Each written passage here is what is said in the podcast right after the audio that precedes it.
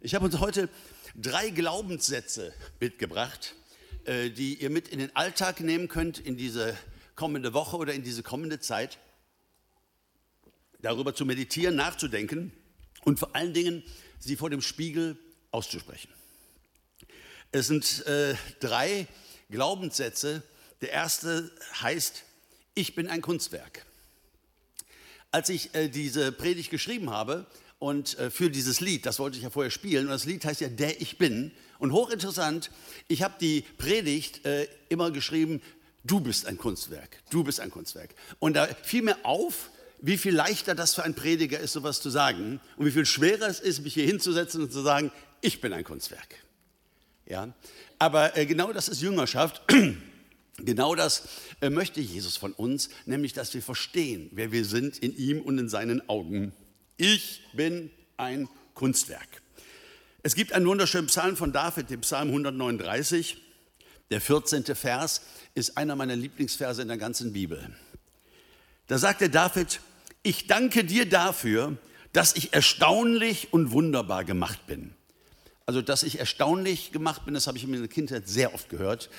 Wunderbar haben Sie oft vergessen. Okay. Ich danke dir dafür, dass ich erstaunlich und wunderbar gemacht bin. Wunderbar sind deine Werke und meine Seele erkennt das wohl. Und darum geht es mir ein Stück weit heute Morgen, dass unsere Seele das Wohl erkennt. Äh, theologisches Wissen hat oft wenig Kraft. Ich glaube, es war Martin Luther, der mal gesagt hat, der längste Weg der Welt ist der Weg vom Kopf ins Herz. Und das geschieht über Gebet, über Meditation und indem wir darauf achten, wie wir über uns reden. Ich bin ein Kunstwerk. Gott ist ein genialer, kreativer und ein vollkommener Künstler. Und unfassbar vielfältig in seiner Schöpfung. Ob du auf den Bergen stehst und so in die Weite schaust, ob du am Meer stehst, ähm, oder vielleicht gibt es Leute, die tauchen und schauen sich die Unterwasserwelt an, das All. Gott ist ein unfassbar kreativer Künstler und Schöpfer. Äh, das ist wirklich der Wahnsinn. Und ich möchte dir eins sagen heute. Also ich habe einen guten Freund und der malt wunderschöne Bilder. Und die sind ziemlich teuer, so Ölgemälde, weil da ne, muss man auch sehr lange dran arbeiten. Aber einmal im Jahr da macht er einen Kalender mit Drucken. Da sind zwölf seiner Bilder für jeden Monat und die sind dann gedruckt. Und ich bin heute hier, um dir zu sagen, dass du kein Druck bist. Du bist ein Original.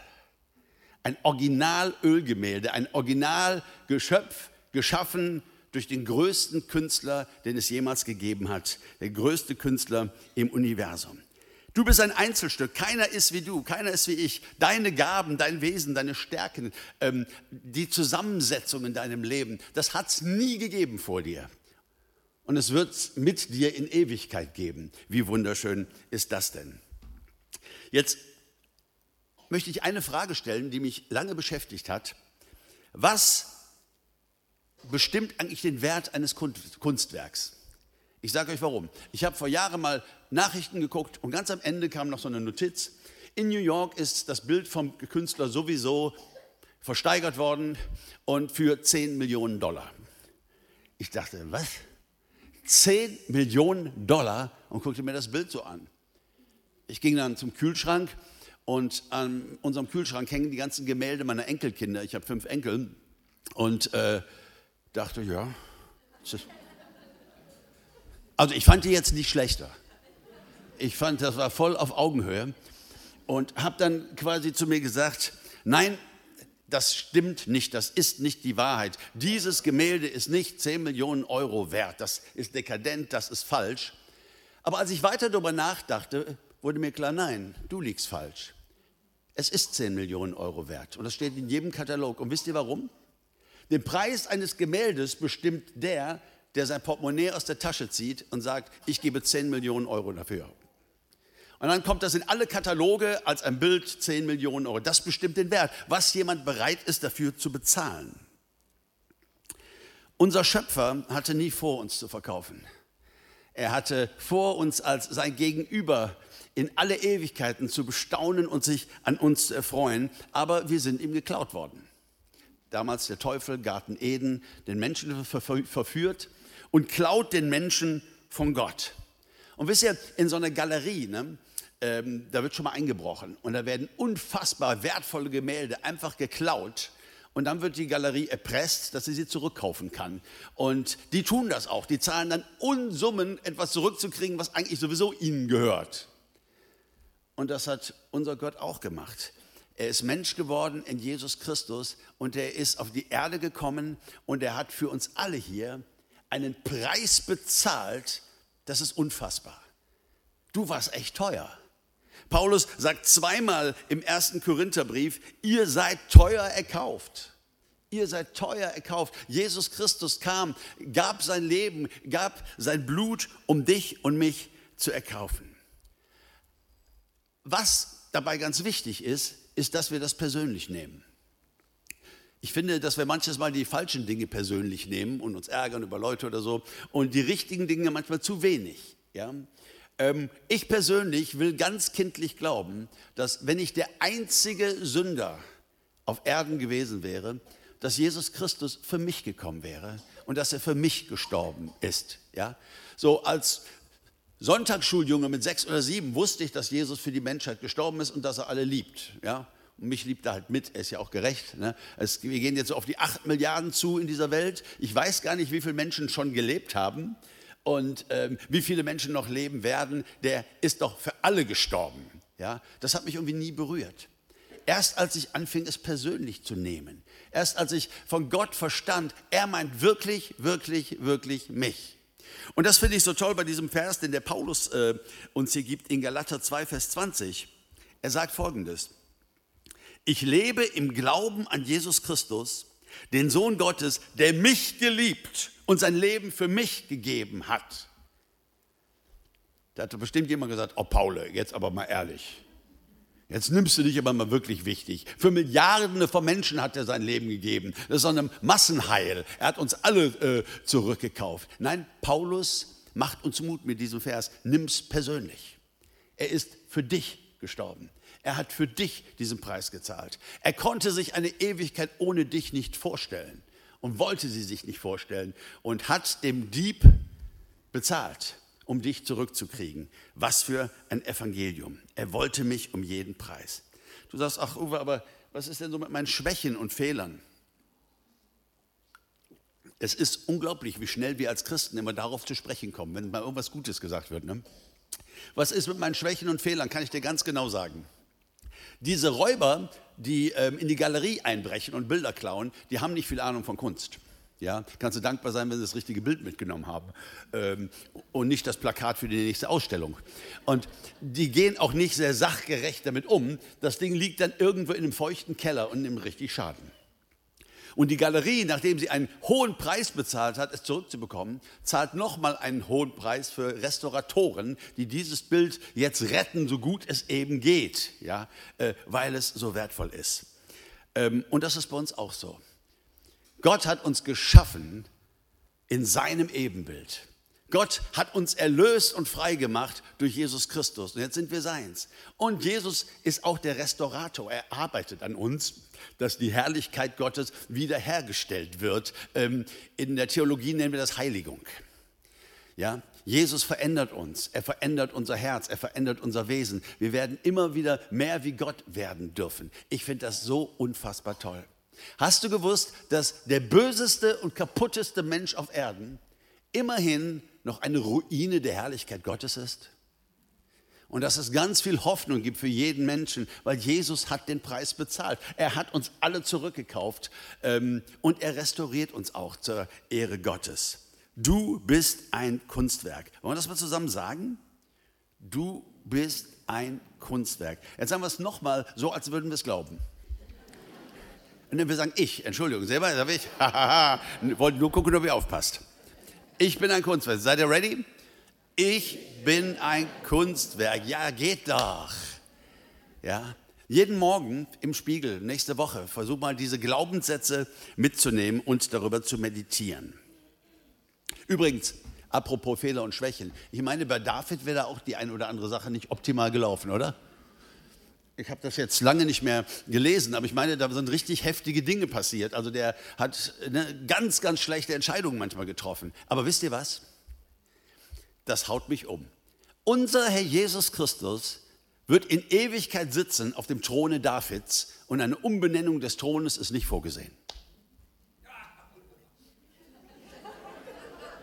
Heute wird ja vieles umbenannt, ne, so Geschichtsaufarbeitung äh, oder wie auch immer. Äh, der wird nicht umbenannt. Christus sitzt auf dem Throne Davids in aller Ewigkeit. Gottheit und Menschheit vereinen sich beide. Schöpfer, wie kommst du uns Menschen so nah? Genial. So, ein zweiter Glaubenssatz, den ich euch mitgebracht habe, heißt, ich bin ein Sieger. Genau, ich bin ein Sieger. Und auch hier habe ich einen wunderschönen Vers von Paulus aus Römer 8 von Vers 35. Und Paulus sagt, was kann uns von Christus und seiner Liebe trennen? Not, Angst, Verfolgung, Hunger, Entbehrungen, Lebensgefahr, das Schwert des Henkers. Mit all dem müssen wir rechnen.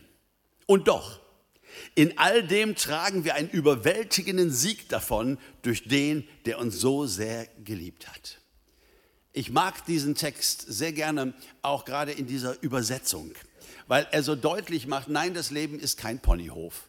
Nein, und das Evangelium, was auch Jahrzehnte schon gepredigt wird, und sie werden nicht müde, das zu sagen, mach alles richtig und dein Leben verläuft toll. Du erlebst dann nur Segen und bist dann nur von Sieg zu Sieg unterwegs oder so. Also ich frage mich, ähm, wann solche Leute, die das machen und predigen und immer wieder sagen, ähm, wann die mal erkennen, dass es so nicht funktioniert.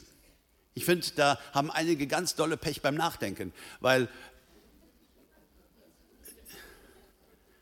Ja, denn wir sind ja als Christen in Gemeinschaft unterwegs und da gibt es sehr, sehr kranke Menschen. Da gibt es Leute, die äh, sitzen im Rollstuhl und sind querschnittsgelebt. Da gibt es Leute, die haben MS und so weiter. Die sind ja mitten unter uns. Und ich frage mich immer, was das mit denen macht, wenn dieses rosa Wölkchen-Evangelium wieder auf den Tisch kommt. Alles nur cool, alles super.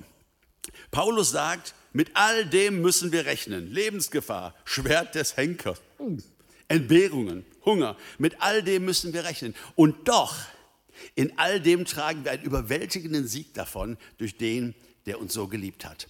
Meine Identität in Jesus ist, dass ich ein Sieger bin. Das ist meine Identität, das ist meine DNA. Ich bin von Gott gezeugt im Geist und ich bin ein Sieger. Und ich bin auch dann ein Sieger, wenn ich gerade zehnmal hintereinander verloren habe. So wie ein Adler auch dann ein Adler ist, wenn er im Nest sitzt und beide Flügel gebrochen hat. Und wenn dann ein Frosch den Baum hochklettert, sich zwei Blätter nimmt und sagt, ich zeige dir mal, was Adler sein bedeutet. Es gab doch mal ein Gericht, ich glaub, äh, Gedicht, ich glaube von Wilhelm Busch. Wenn ein Frosch mit Mühe kaum geklettert ist auf einen Baum, schon meint, dass er ein Adler wäre, so irrt sich der.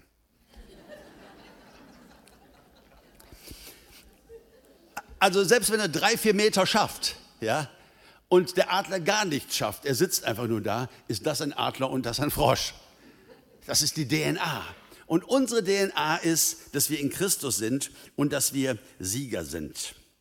Ja, ich glaube, dass der Teufel den Menschen immer so diese Opferrolle anbietet. Und ich kenne auch viele Christen, die in so einer Opferrolle sind, ja, wo alle anderen so Schuld daran tragen, äh, an meinem Leben, äh, der Krieg oder doofe Kindheit gehabt oder äh, meine Eltern haben mich völlig falsch erzogen, äh, so diese Opferrolle. Und verstehe mich bitte nicht falsch. Wenn du verletzt worden bist, äh, wenn man dir Übles getan hat, es ist okay zu sagen, ich bin ein Opfer in dieser Situation. Es ist okay, auch zu Gott zu kommen und dich auszuweinen, äh, rumzubrüllen. Jemand sagte immer, du musst nicht so brüllen, Gott ist nicht taub. Und ich antwortete, ja, aber ich darf so brüllen, denn er ist auch nicht nervös. Ja? Und er steht total drauf, dass ich mein Herz öffne. Ja? Ich darf mich ausweinen, das ist völlig okay. Ich rede hier nicht vom billigen Verdrängen. Ich darf auch mit einem Bruder, einer Schwester, einem Freund mich mal richtig aussprechen. Aber bitte, ich darf dabei nicht stehen bleiben. Weil meine DNA ist es nicht, anderen Menschen die Schuld zu geben für mein Leben, sondern zu sagen, ich bin ein Sieger. Mit vielem muss ich rechnen, mit Schwert und Krankheit und Hunger und was, aber in alledem ich habe eine DNA und ich bin ein Sieger und ich stehe immer wieder auf. Das beste Beispiel dafür in der Bibel, finde ich, ist der Josef im Alten Testament. Ich mochte Josef in der Sonntagsschule unfassbar gerne. Lieber, die meisten standen mehr auf David und Goliath, aber meine einschlägige Erfahrung mit älteren Jungs äh, war eine andere. Und äh, Ich hatte damals schon einen Herzklappenfehler, also ein sehr weiches Herz und eine sehr große Klappe.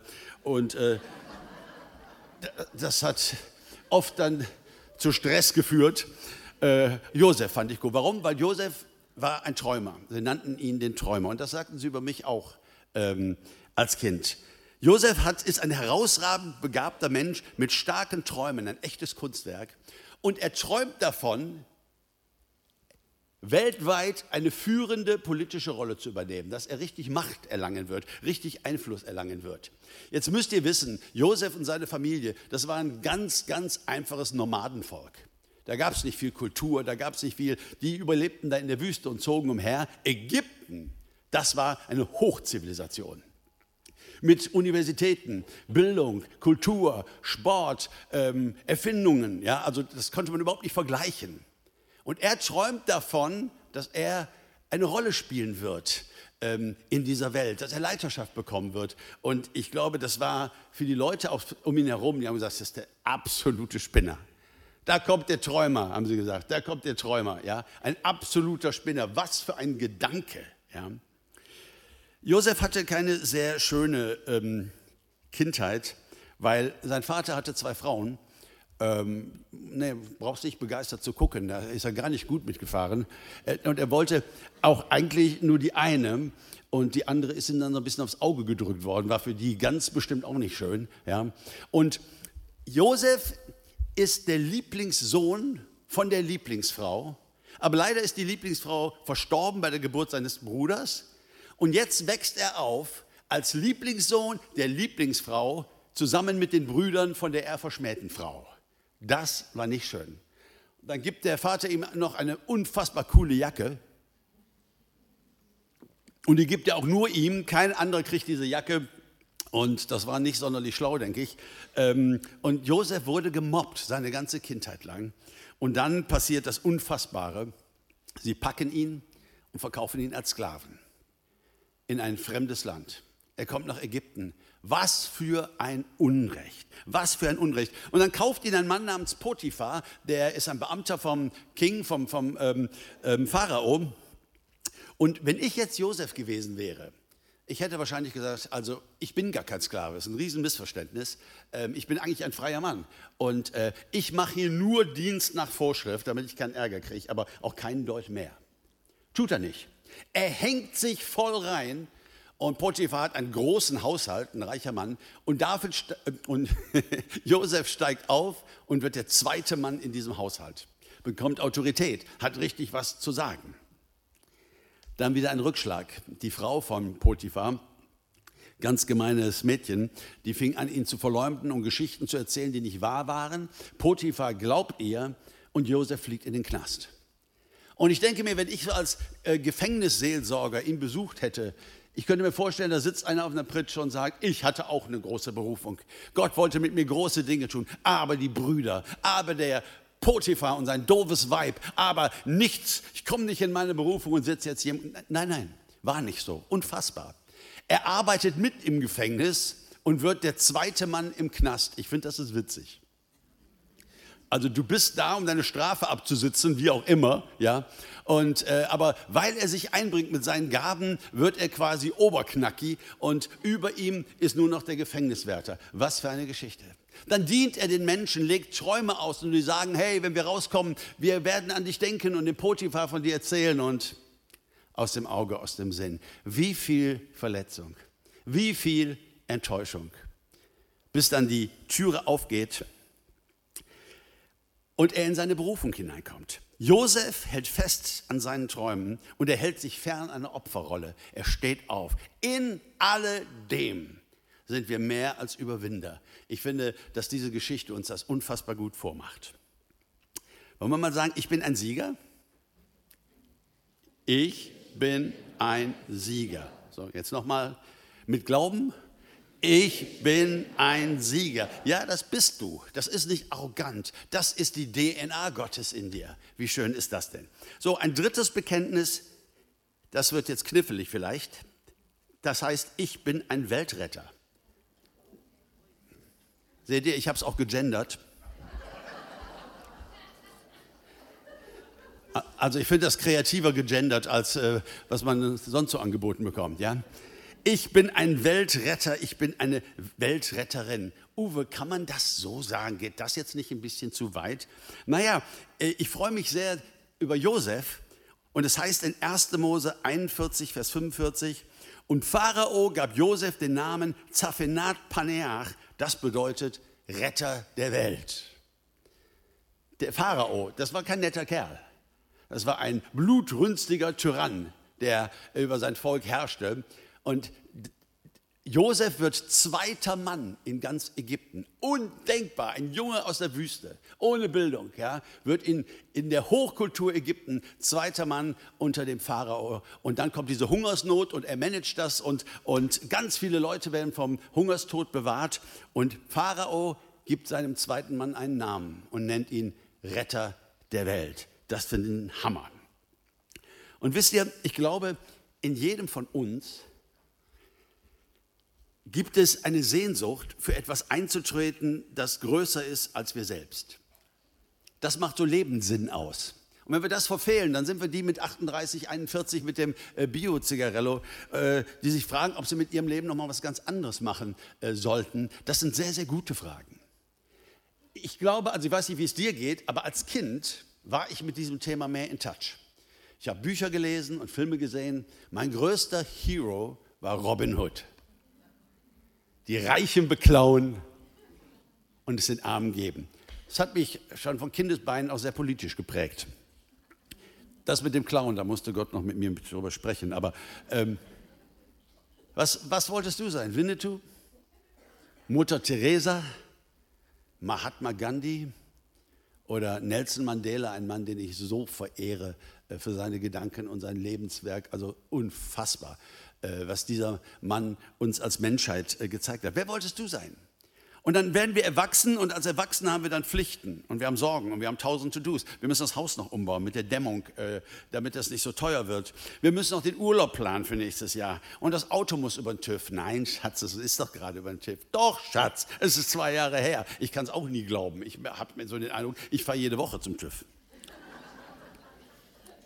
Und dann wollen wir noch einen Segelschein machen, weil wir im Urlaub dann vielleicht mal so ein Ding da mieten können und damit so ein bisschen rumsegeln können und so. Und wisst ihr was? Was ich jetzt sage, habe ich noch nicht viele Prediger sagen gehört. Es gibt in der Jesus-Nachfolge die Möglichkeit, eine innere Lehre zu haben, obwohl wir zu Jesus Christus gehören. Die evangelistische Botschaft ist ja immer die, komm zu Jesus, er will deine Lehre füllen. Und das stimmt, das haben wir auch alle erlebt, als wir zu Jesus kamen. Aber irgendwann kehrte vielleicht auch ein bisschen was zurück. Wir haben To-Dos, wir haben Verantwortung, wir haben Sorgen, wir haben dies, wir haben das. Und die Frage, warum bin ich eigentlich hier? Was hat Gott mit meinem Leben vor? Gerät völlig in den Hintergrund. Und auf einmal denkst, merkst du, ja, investierst wieder stärker in Hobbys. Nichts gegen Hobbys, habe ich auch. Aber nicht um Lehre in mir zu füllen. Da müssen wir sehr ehrlich mit uns sein. Machen alles Mögliche, um die Lehre in uns zu füllen. Manche bekehren sich und geben Zeugnis, wie ausgefüllt sie jetzt sind, dass Jesus die Lehre genommen hat. Und irgendwann kommen sie ein bisschen runter. Ja? und, äh, ja, und spüren eine gewisse Leere. Trotz Wohlstand, trotz Segelboot, ähm, trotz toller Urlaub. Ähm, weil ich glaube, dass das uns ausmacht als Menschen, nach Gott zu fragen und uns als Christus-Nachfolger zu fragen, wozu bin ich hier? Also wenn du mit einem gepackten Koffer an der Bushaltestelle sitzt und auf die Entrückung wartest, lass mich dir sagen, Schätzelein, geh nach Hause, wir gehen nirgendwo hin. Also jetzt. Ja, Gott hat einen Auftrag für dich. Ja, Jesus sitzt auf dem Thron, er regiert, er herrscht. Er braucht uns hier auf dieser Erde. Wir sind seine Ekklesia, wir sind sein Eingreifstrupp. Er will durch uns Geschichte schreiben in dieser Welt und er braucht Leute, die sich ihrer Lebensberufung stellen. Jesus wurde in die Welt gesandt, um sie zu retten, aber nicht alleine, sondern zusammen mit seinen Jüngern. Ähm, das mag erstmal hochmütig klingen. Ja? Aber es ist genau das, was Jesus selbst gesagt hat. Er hat gesagt in Johannes 20, Vers 21, gleich wie mich der Vater gesandt hat, so sende ich euch. Von Paulus wissen wir, dass wenn wir in Christus sind, dass wir eben in diese Ewigkeitsrealität eintreten dürfen Und äh, Paulus sagt, ich bin mit Christus gekreuzigt. Und ich hätte gesagt, nee, Paul bist du nicht. Da waren nur zwei, die mit ihm gekreuzigt wurden. Und keiner hieß der Paulus. Aber ich bin mit ihm gekreuzigt. Ich war dabei. Ich bin jetzt in Christus. Das ist eine Ewigkeitsrealität. Und alles, was Jesus ist, kann und tut, das möchte er auch durch mich potenziell tun, hier in dieser Welt. Und deshalb ist es so wichtig, dieses Glaubensbekenntnis für dich und mich auf den Lippen zu tragen. Ich bin ein Weltretter. Ich bin ein Weltretter. Wollen wir es mal zusammen versuchen? Ich bin ein Weltretter. Fürs erste Mal war es jetzt echt gut. Noch einmal? Ich bin ein Weltretter. Ja, ganz genau, das bist du und vergiss es bitte niemals. Josef liegt mir sehr am Herzen. Ich sage immer, er ist der Schutzpatron von Schlussstrich, einem Verein, den ich gründen durfte in 2011. Und nach diesem Lied, womit ich die Predigt beende, darf ich euch einen kurzen Film zeigen über das, was wir tun in der ganzen Welt im Kampf gegen die kommerzielle sexuelle Ausbeutung von Kindern.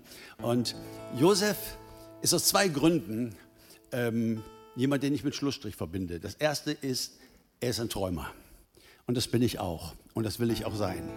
Als Gott mich berief, diese Arbeit zu tun, ich sage sowas sehr selten heutzutage, äh, aber diese Worte habe ich sehr klar gehört. Er hat gesagt, Uwe, sorg dafür, dass es aufhört. Da musst du schon sehr kindlich glauben. Wir reden über ein Multimilliarden-Euro-Geschäft.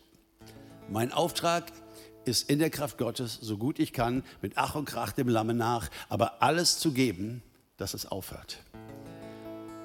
Josef war ein Träumer und Josef war Opfer von Menschenhandel. Und so möchte ich mit euch, euch einladen in meinen Traum von einer besseren Welt und Tausende und Abertausende von Kindern zu bewahren und zu retten aus der Hölle.